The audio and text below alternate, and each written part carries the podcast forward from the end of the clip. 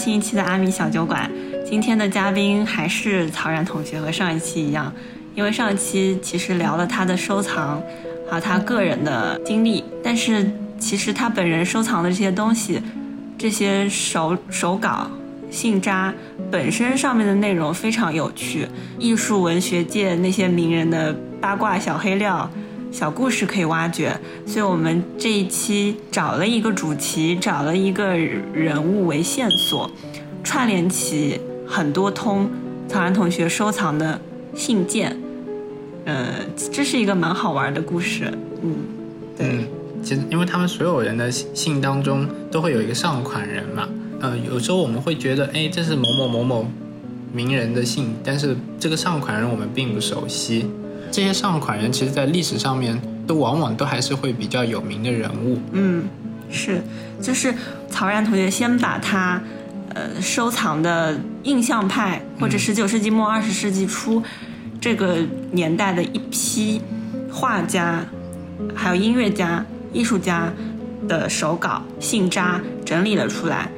然后我在翻看的时候，忽然发现千丝万缕的关系，就是我今天一直在反反复复的重复一句话：印象派冒号网，它就是一张巨大的网络。嗯，就是印象派这些人，不管说什么马奈、莫奈、德加、雷诺阿，任何一个人拎出来都是牵一发而动全身的。所以，嗯，对的。然后就是在我要插播一句，嗯，在。我们收藏界里面，这个这样的一个现象，叫统一上款。统一上款啊？对，就是一批藏品或者一批拍品是同一个上款人。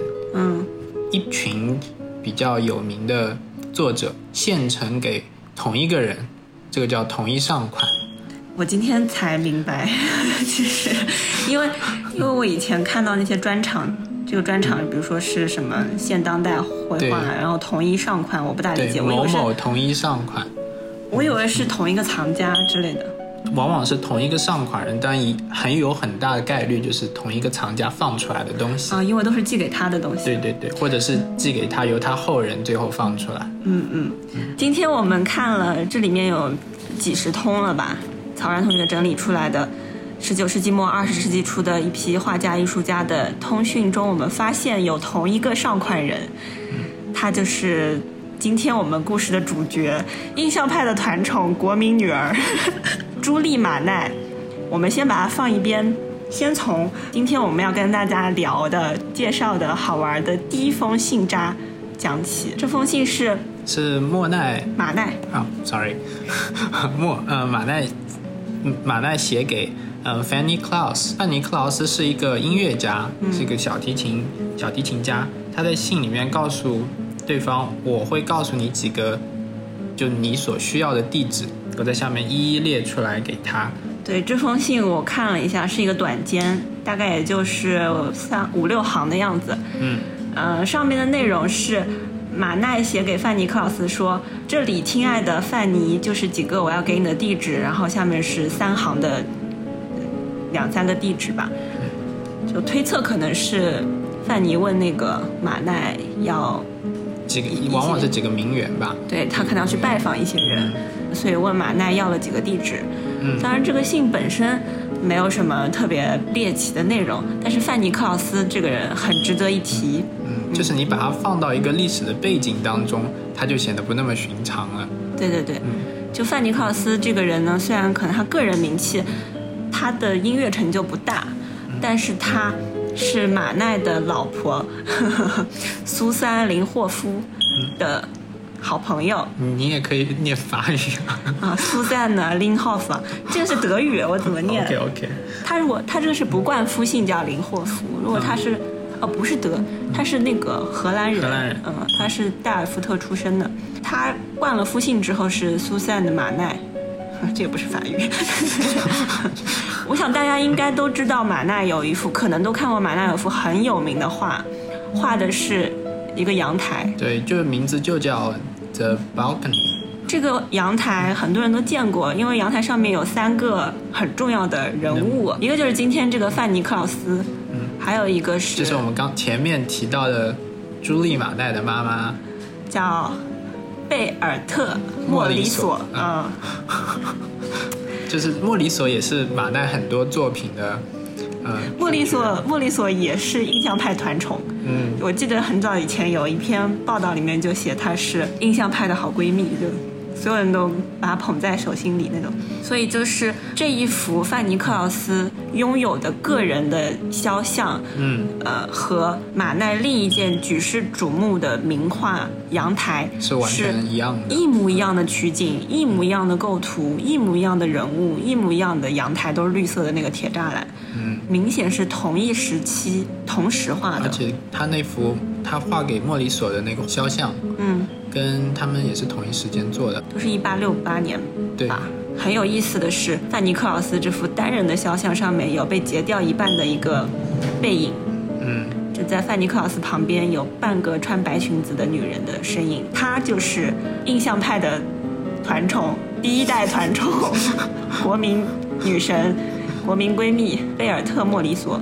嗯，为什么莫里索贝尔特·莫里索是印象派第一代团宠？就是所有印象派男画家纷纷去表现的一个缪斯女模特呢？嗯，首先她是马奈的一个情人，对，就是大家可能想起印象派画家或者印象派，都会想到什么莫奈啊、马奈啊。印象派那一批最活跃的画家都是男性，对，但在其中有一个绘画水平以及艺术造诣不亚于所有男性的一位杰出女性，她就是贝尔特·莫里索，并且她也很好看。嗯，这一个为大家所津津乐道的身份，她是马奈的情人。同时也是他弟弟后来的妻子。对，就据说就现在统一口径说的是她是马奈的好友，并且嫁给了马奈的弟弟尤金尤金马马奈。他和尤金马奈的女儿，就是我们这一期节目的主角朱莉马奈。朱莉小姐姐呢是第二代印象派团宠，国民女儿。他们家也挺厉害的，妈妈是第一代，女儿是第二代对。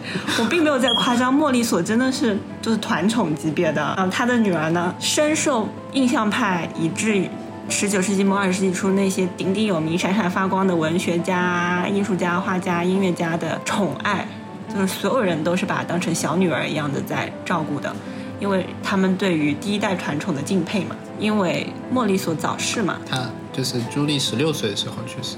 然后因为出于对他的惋惜，一大批印象派时期的文学家、画家都把爱转移给了他的女儿。嗯，哎，两人相貌也挺相像的。那我觉得他女儿美多了，照片里面看上去那一头不是海藻般的、森林般的秀发，就放到今天也是一个法式复古美少女的感觉。正好，嗯，这你自己来讲吧，你有两通。嗯，首先我当时看到有马拉美一通信，但是这一通的上款它也没有具体指明嘛，嗯但是明确是里面有提到朱莉马奈的。当时马拉美是朱莉马奈监护人，嗯因为莫里索的遗嘱里面就是说指定马拉美作为他女儿的监护人。对，莫里索和她的丈夫尤金马奈两个人都去世的比较早，在朱莉十六岁的时候，呃，父母就过世了，嗯。当时就等于说托孤吧，托给了马拉美。嗯，然后马拉美跟他们夫妇都是呃关系非常的亲近。他们是在那个在马奈的工作室里面，啊、就是。马拉美遇到了莫尔索，啊，莫里索，呃，就在这通信上面，呃，当时马拉美让就这个上款人嗯把这个信带给、带给朱莉马奈。不不不不不，我看一下原文是什么。好，马拉美这封信上面写的内容大致就是我当我刚才见到了一个女孩子，并且我请求她在礼拜一的时候来找你，你们俩一起去参加礼拜一的某一个晚宴，并且在这个晚宴上面把一封信交给这个什么古莱龙夫人。嗯嗯，就这么一件事情，其实它是一个事务性的，或者就是一个一个便笺，便笺，相当于发了个短信。对，嗯，但很有意思的是，这封信里面呢，马拉美用词极极为的关切，像家长一般，就是一个老父亲的形象。所以由此可见，马拉美和这个朱莉马奈之间这个关系，就是亲如父女了，相当于。对对对，因为监护人到后面有点像感觉像是义父或者教父那种感觉。呃，朱莉确实，朱莉在成长过程中跟马拉美有很多的接触，就等于说马拉美看着她长大的。这些信件往往比较内容都比较私人化嘛，嗯，然后像我们所见的艺术史上面，除了他们的著作，对他们私人的生活往往是或者一笔带过，或者就是只字不提嘛。通过这些信件，那些看起来离我们很遥远的人物，就把他拉回到地面，你就觉得他也是曾经有一个和我们一样有过私人生活的这么一个普通人。对我看到这个，其实我还挺受触动的。就像马奈写给范尼克劳斯的那封短信里面，给他几个地址，琐碎的啦，对吧？对，给他几个地址，或者说马拉美跟朱莉讲说，你把那封信礼拜二沙龙带过来给古莱龙夫人，我可以感受到一个活生生的马拉美在我面前。那他是我们有句话说，就是名人手机是有温度的东西，嗯就是他把那些人物给活过来了，嗯。就他可能已经过去了，嗯，但是他在那个信里面的那一个碎片是活着的，嗯。是有温度的东西，那你就觉得他是一个真人，而不是一个在书活在书里面。而且你在手上拿着这张马拉美的名片的时候，你可以想象到马拉美亲手，亲手写上去。然后拿着这张名片给到他的仆人，现在拿在你的手里。嗯嗯嗯。但我很震震撼的就是，很受触动的，因为我读过比较多马拉美的诗，嗯，然后他的诗都很象征主义，就是很抽高象，高在上。或者说很很深奥。但我今天看到这封信笺，就还有就是马拉美的东西，其实是非常非常少见的。嗯，这是我在拍场上面唯一见到过的一件马拉美，我当时就想一定要把它给买下来。国内拍场还是对，国内拍场，国外的话，嗯，国外我有拍过两本他的签名本，你有见到过吧？我有拍过给你。好像有，因为我、嗯我记得你给我看过马拉美不止这一件。对，但我第一次今天看了这封短信以后，仿佛看到了一个父爱如山的马拉美。老父亲的感觉。老父亲的形象，对，因为马拉美我了解他很多，我还去过马拉美的故居，我好喜欢这件，这件贵吗？多少钱？其实不贵，不贵，不贵，真的不贵。马拉美少见嘛，嗯，就主要是因为它非常非常的少见。嗯。另一封以朱莉为上款人的是，嗯，德加，对，德加。就刚才呃，马拉美那一封短信只是推测是写给朱莉的，他的虽然说他的正文中也提到了朱莉，对，有他的名字。但是上款人里面没写是谁。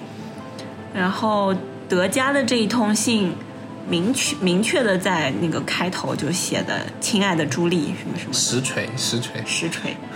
然后，哎，我我很好奇的是，德加跟朱莉又是为什么认识？因为德加的也是算是朱莉嘛，那他们呃的一个父辈系的一个人物吧，父辈系对吧？父辈系的人物，因为他当时他和他的就是第一代团宠莫里索、也算是非常非常熟识的，就他们这一群人不仅仅是马拉美嘛，这一群人最后都围在朱莉马奈的身边，嗯。都扮演或多或少扮演一个父亲的角色。嗯，说说句那个傻一点的话，就是印象派这一批老一辈的，在那个莫里索去世以后，对于朱莉来说就是人尽可负。还有雷诺啊，雷诺阿、德加、马拉美都是他的爸爸，是真的。作为监护人来说是。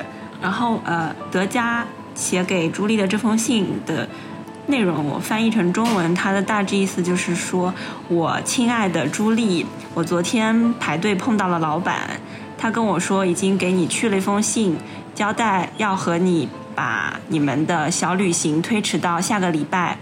我在这里就转述他和我口述的内容。呃，你可以在什么？这里有个单词我不认识，你可以在这个地方看到我。哎，我看我认识了，嗯，这是什么？这是沙龙啊。哦，三个。嗯对嗯，嗯，就德加跟朱莉说，你你你之后会在沙龙上面看到我的，我回头再跟你转述这些东西。然后重要的是它的落款，嗯，它的落款是阿米切德嘎，嗯，就是说外国人在写信的时候，落款一般会是你的朋友谁谁谁，或者说真诚的谁谁谁，就像英文会落 yours 对对，或者 sincere 什么的，啊。还有就是你的或者祝好，嗯。德加，然后德加再给他的显然是晚辈，嗯，朱莉。落了一个友谊友谊友谊嗯就是阿密切翻译成英文就是 friendship，在法国的书信传统、书写传统里面，就是晚辈、老一辈的人向年轻一代的人表达一个拉近跟他的关系，显得跟他是平等的这样一种亲切有爱的、呃温柔的、关切的这种语气的时候，他一般会落阿密切这个款，就是出于友情。就像我插播一句哦，就是中国的姓，如果嗯、即使是两个人年份相差有点多，还是会以老兄或者是某某兄来称呼对方，甚至是这个就是为了拉近和对方的距离嘛，一样的道理。就是说，没有显得我好像因为我比你年长几岁就要压过你，没有那个特别大的辈分。对对对对，这个其实，在今天的法国也是这样子的。我记得我的一个导师给我写邮件的时候，这个导师跟我相相差大概三十岁，就也是你的父辈系人物我的，父辈系人物，头发花白，他给我写邮件落款是出于友谊，什么什么什么，出于友情。嗯，当时我就感受到了这个关切和宠溺一，股暖意。父爱如山，一股暖意。对然后，那他这个信当中有提到这个呃老板嘛，啊，对对对，老板这个人，嗯，在很多很多就是当时那些信里面也有这样一个说法，我们大致会认为这个老板是当时一个画家叫亨利·鲁阿嘛，嗯。他的代号，啊，嗯、就是绰号，绰号嘛，就像我们有的时候管钱老板啊、戴老板，对就他的他的昵称和绰号就是老板。对，这然后这个亨利·鲁阿是他的侄子恩斯特·鲁阿，嗯最后是和对是和朱莉结为夫妇的，是这样子的，这个圈子又为什么？绕回来了。对对对对对，其实这个事情牵扯到民手机鉴定中一个很繁琐的工作，因为你要啊考察大量的同一时代的同一个圈层中的书信，你才能确定这个单词到底是一个绰号还是一个普普通通的名词。对，就是呃，有时候这个和历史学是有点像，就是你要做一个考证，就有点像，就是像像像探案一样的。对，就进行同类对比，然后发现其中，哎，这里也有这一个人，那里也有这一个人，对，我们之所以把这个看上去糊成一团，不知道是什么单词的单词，辨认作它字形有点像“巴痛”老板这个词，就把它认定指的就是亨利·鲁阿，就是因为在同一时代的其他印象派画家之间的通信中，这个词经常出现，嗯，经常“巴痛”“巴痛”，然后我们就推测这个“巴痛”指的就是亨利·鲁阿是他的一个绰号。嗯，我怀疑他为什么叫老板，可能他家境特别阔绰吧，他好像家里挺有钱的，因为、啊。因为朱莉的老公恩斯特鲁阿也是一个油画画家，他画的那一幅在巴黎歌剧院的画，二零一一年在佳士得拍卖行，嗯，拍出嘛。嗯，当时呃收藏者就是送拍的人就是亨利鲁阿，就是旧藏家，对来源，对来源就是他这幅画是他的叔叔旧藏的，对我当时看到这个亨利鲁阿名字，我以为是一个大藏家，嗯。可能他真的是一个大藏家，啊、他大概资助了他的侄子，可可能资助了当时一批人吧，不然就不会叫他老板。对对对对对，哎，所以我在想德嘎，不 是德加，嗯、就是其实马奈作为印象派的，就是祖师爷吧，或者说一个教父般的人物，马奈这个姓氏其实是挺显赫的，在当时，嗯嗯嗯。作为马奈的，就是直系、直系亲属，，嗯，侄女嘛，朱莉这样一个三千宠爱集于一身的，嗯，印象派团宠，到她这一代应该家世是相当显赫的，包括她嫁给什么人啊，嗯。这个人又是来自于怎怎样的一个出身，那肯定是，嗯。因为恩斯特鲁阿不算特别有名的画家，那他家境应该还不错。嗯，当时这帮人也非常高傲的，要混进他们圈子可难了，因为他们当时是被主流学院派给排斥的嘛，对，然后自己创了、自己，创了一个圈子，嗯，他们这个圈子就是也自己给自己也是开始设壁垒的，就我们和主流派是对着干的，对对对对，是的，他们是被排斥，但是又另类显赫的一这么一群人，他们甚至后来成为了主流啊。对，嗯。就夺取了主流的这个话语权嘛。其实从马奈、毕沙罗、莫奈这些人之后，他们的后面一代，对于他们来说，印象派就是一个主流了。就是一座大山。嗯，是他们极力模仿，试图达到同一高度的这么一个对象。对，如果说莫里索是印象派的皇太后的话，就是格格吧。朱莉就是格格，是格格，是一个小公主。会不会被他妈大清弄完了，还是拿这个做比喻？哎，反正就这么一个地位吧，大家可以想。而且当时还是已经法国大革命以后了，皇室全都被推翻了。对，就是皇室被推翻以后，到了法兰西共和国的时候。对啊。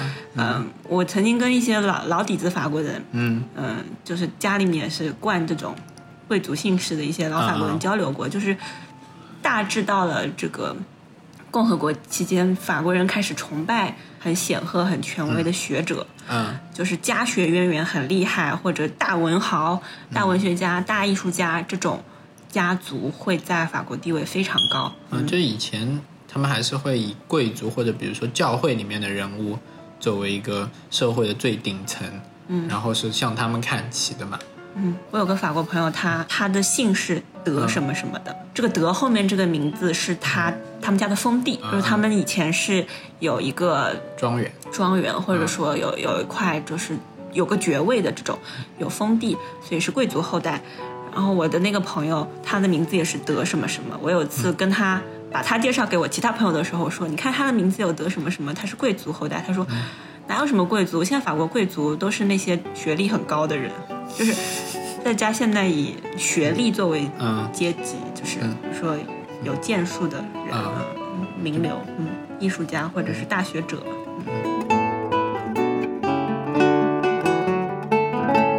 突然想到马拉美曾经找过德加、雷诺阿、莫奈，还有这个莫里索，帮他的一本诗集画插画，画的也是够大，面子好大，你想拍五虎。给他画，真的都加上莫里索，就他们这个圈子，这五个人嘛，全部给他画插画，说明他们真的挺好的。那个时候是一八八几年，德雷福斯案还没有还没有爆发的时候，没有出现的时候，就是莫奈了以后，他们就分裂了嘛，对不对？嗯，对，一开始莫奈是和他们一起玩的，嗯，后来莫奈就产生了分歧，单飞了。嗯，莫奈不跟德加、雷诺阿、莫里索他们玩了，就是莫奈是支持德雷福斯的，然后其他人是反德雷福斯的。感觉我们在说一个女团还是男团一样，印象派男团，印象派男团。对，我们现在已经知道了德加、朱莉、啊马拉美，嗯，还有谁啊？雷诺阿。啊，对对对对，就是。为什么要提到雷诺阿？嗯，是因为雷诺阿有一幅非常著名的画，画的是一个小女孩手里抱着一只猫。嗯，这幅画是你在几乎所有雷诺阿的画册上都会绕不开的一幅。就是你，你键入雷诺阿跳出来，一定会有这幅。对你输入百度或者谷歌输入雷诺阿，一定会跳出来这幅画，而且画的极为引人入胜。女孩的脸是那种圆圆、吹弹可破的感觉。嗯，然后那只猫也很可爱。女孩与猫的这幅画。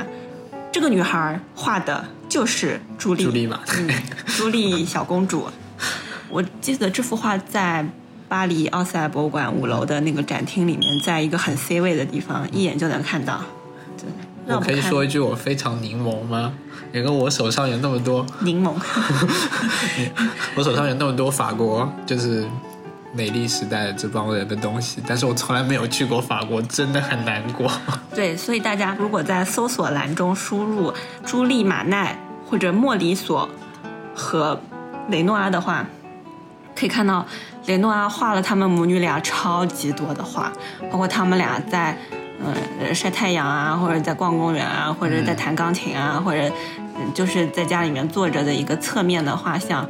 以及朱莉本身就是雷诺阿超级多画里面的一个小模特，因为雷诺阿很爱画这种少女嘛。对，嗯，而且少女往往是在放在 C 位的吧？对，他是还他还蛮他还蛮喜欢用女性做主题的。雷诺阿，我想想，他画了好多粉粉粉嫩嫩的小白里透红的，嗯，然后然后金色的卷发像海海藻一样铺在头上的这些小女孩。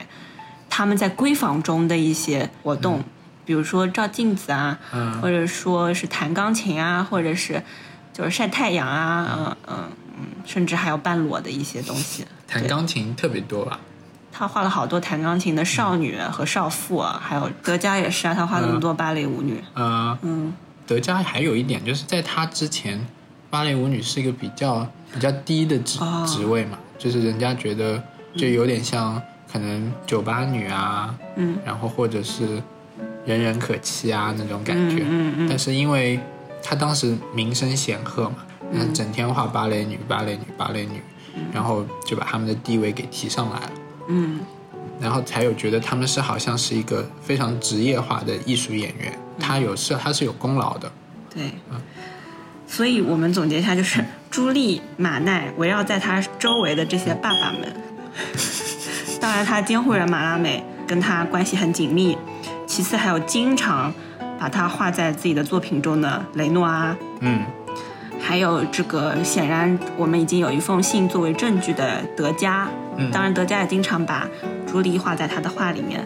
好，我们现在有这么三个男人。嗯有趣的是，我们找到了一张照片，嗯嗯，这是我们今天要讲的很重要的一件作品，重磅照片。是我们的压轴的一件作品。嗯 它是一张照片，是爱德华·德加。嗯，他晚年把兴趣转向雕塑和摄影之后拍的一张照片。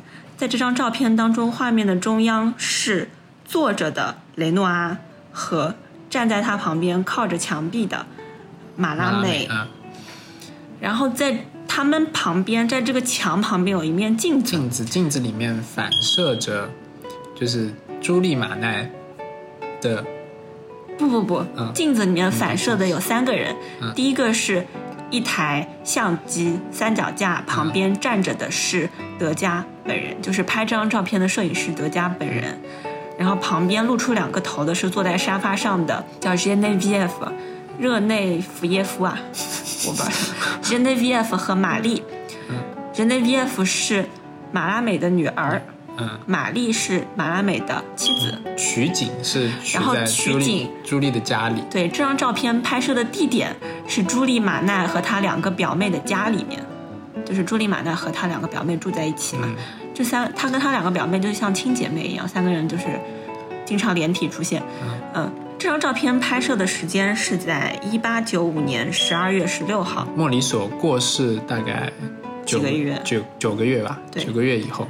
在莫里索去世之后呢，这帮老官聚在一起，爸爸们聚在一起，家庭聚会吧，其实算是，嗯因为马拉美把他的妻儿都带了，妻女都带过来了。那他们几个人聚在一起，筹划一个沙龙，嗯，筹划一场展览展览画展，他们在朱莉的家里面在商量为莫里索的逝世举行一场纪念他的呃画展。对，就是嗯，他们几个商量要给莫里索办一场画展，可见莫里索有多么深受宠爱。就他已经过世了以后，大家都还在怀念他，对吧？那个刚去世不久嘛，但问题是马拉美啊、德加啊、雷诺阿，要给他办个展览，我的天哪，这什么什么概念，什么地位？而且，不过这张照片的氛围还是蛮凝重的嘛，就是对这张死照片亡气息很重。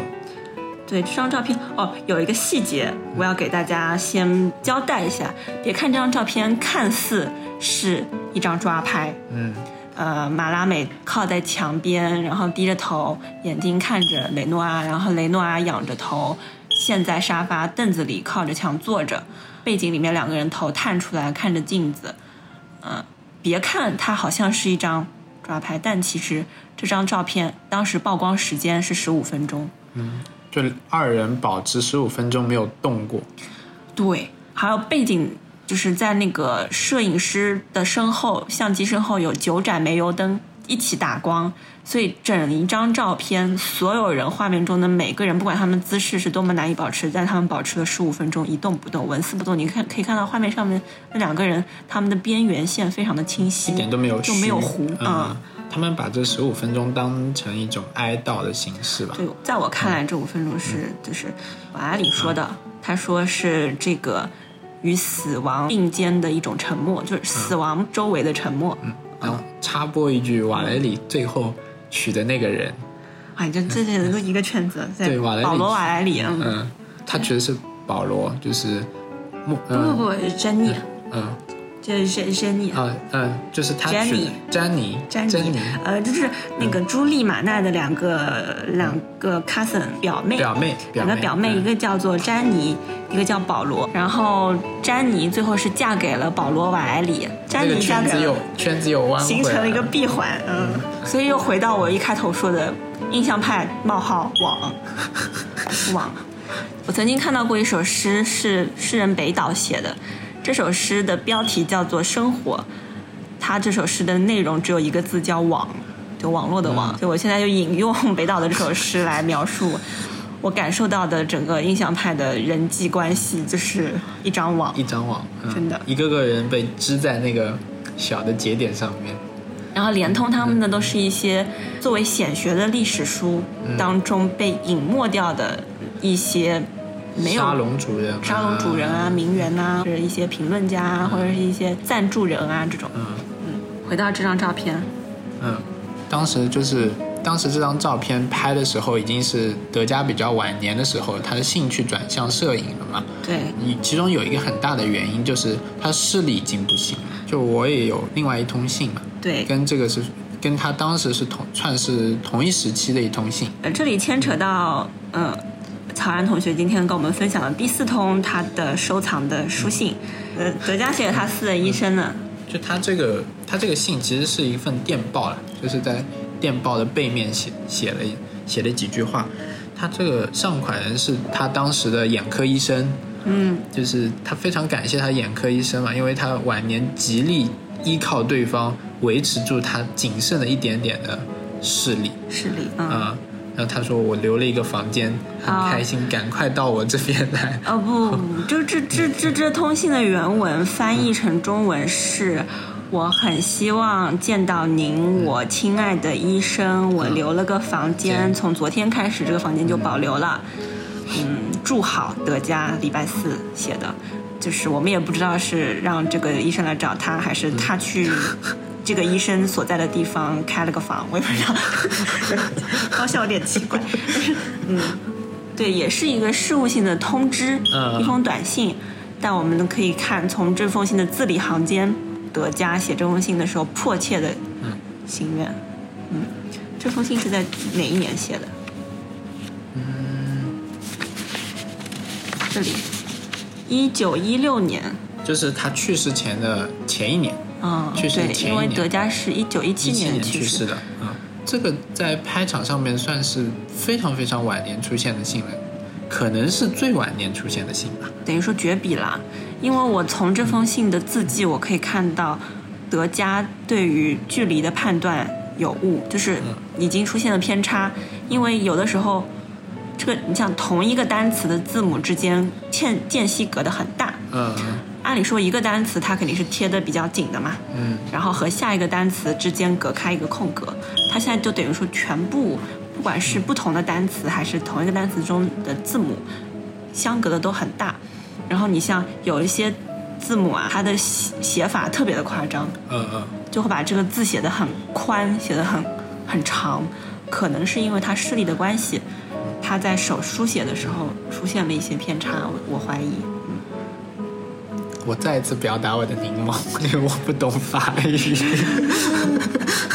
你好多柠檬啊！对，空气中弥漫着柠檬的气息。酸溜溜的气味。对啊，我就觉得你收那么多法语的信，你又看不懂法语，你的乐趣在哪里？拥有的乐趣。行，就是有钱就可以为所欲为，是吧？那我就只能用我的知识了。就你的姿势把我的信都给串起来了。是的，嗯，然后德加的这封信是作为这个前面那张照片的补充呢。嗯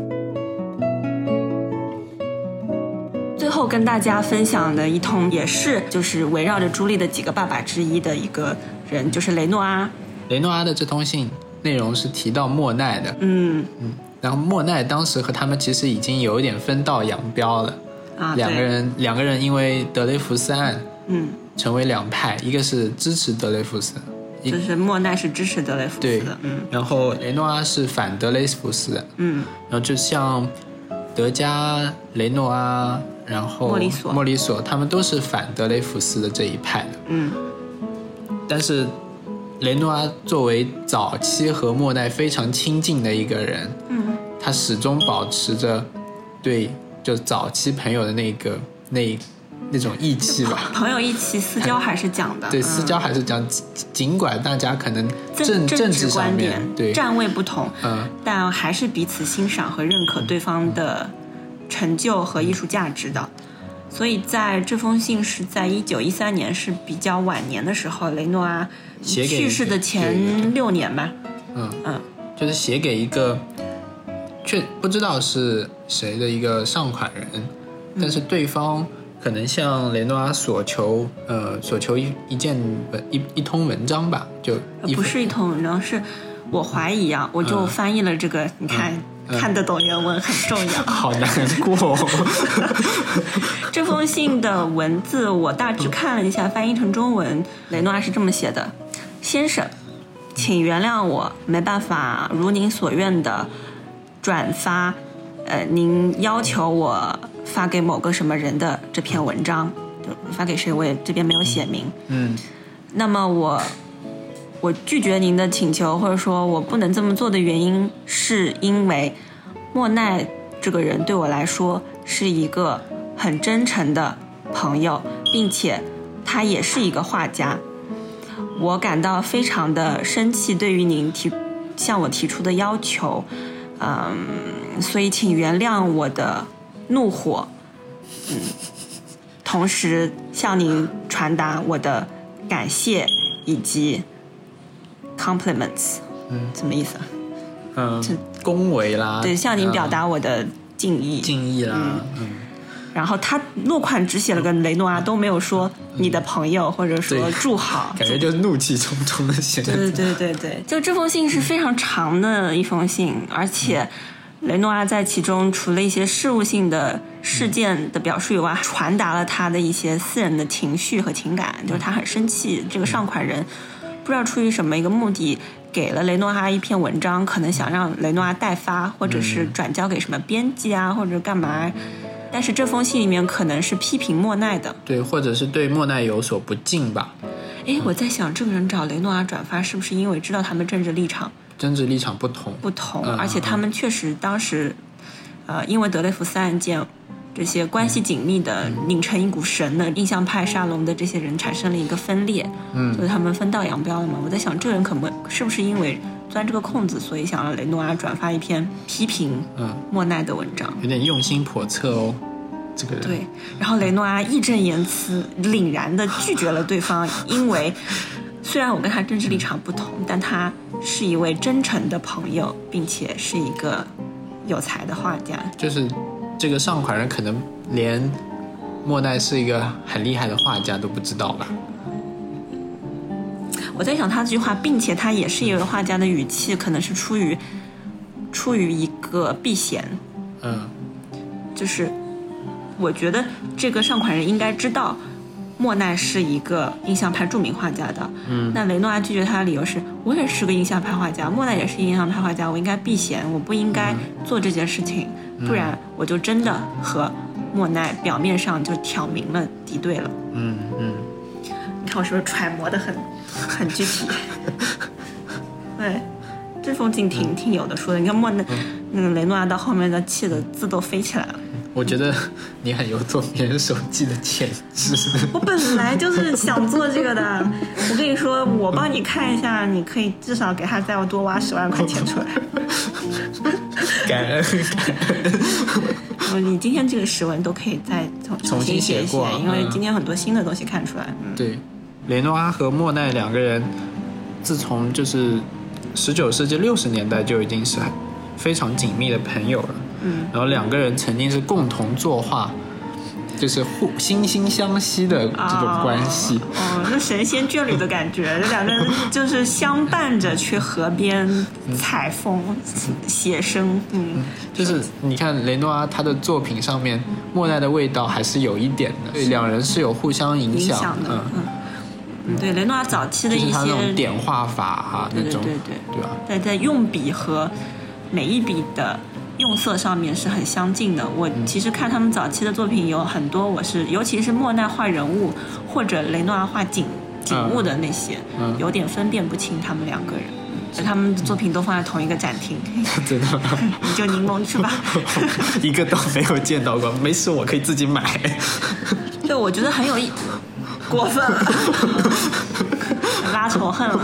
不，我觉得这个事情挺有意思的，就是我是在先学习了艺术史，并且今天的这些作品好多相关的我见过实实物，就看过真迹，看过这些作品之后，我再接触这些手记，我就好像把这些拼图就全部拼上了，拼完整了。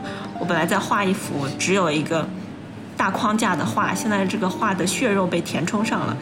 但我很想知道，你是先看了手机，先了解这些八卦呀，就是一些野史啊、小道消息啊，最后你再去看作品的原著、原作真迹，就是你的感受会不会和我不一样？我就是我像前面讲到的，呃，Fanny Claus 这一张马奈，我以前对这张画是觉得没有什么特别啊，可能就是这么一幅画。嗯，但是你拿到哎，你会觉得这个信上面的上款人居然是跟就是画中人哎，嗯。然后你你会觉得这张画突然间跟你的距离就又拉近了嘛，嗯，就相当于你现在在翻一本教材。就，它不冷冰冰，对，上面有一幅画，介绍凡尼克劳斯生于哪一年，怎么样？他是马奈的好朋友。这时候曹然跳出来说：“对他们确实是好朋友，因为我有一封马奈写给克劳斯的信。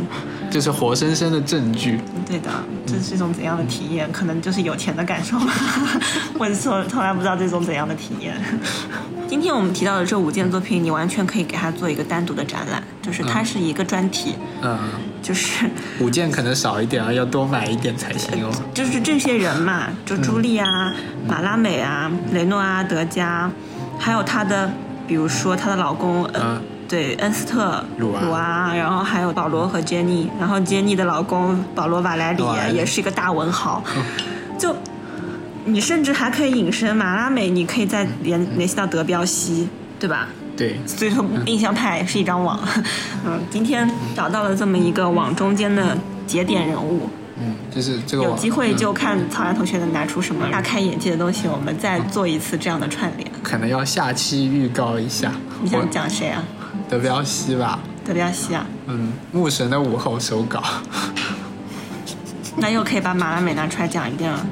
牧神的午后，德彪西的话，可能还要牵扯到什么拉威尔啊、李斯特啊，嗯就是这一批印象派音乐家。但李斯特不是印象派的，但他们同一时期的。嗯我把他们手机再拿出来整一整。好，可以，我们期待下一次吧。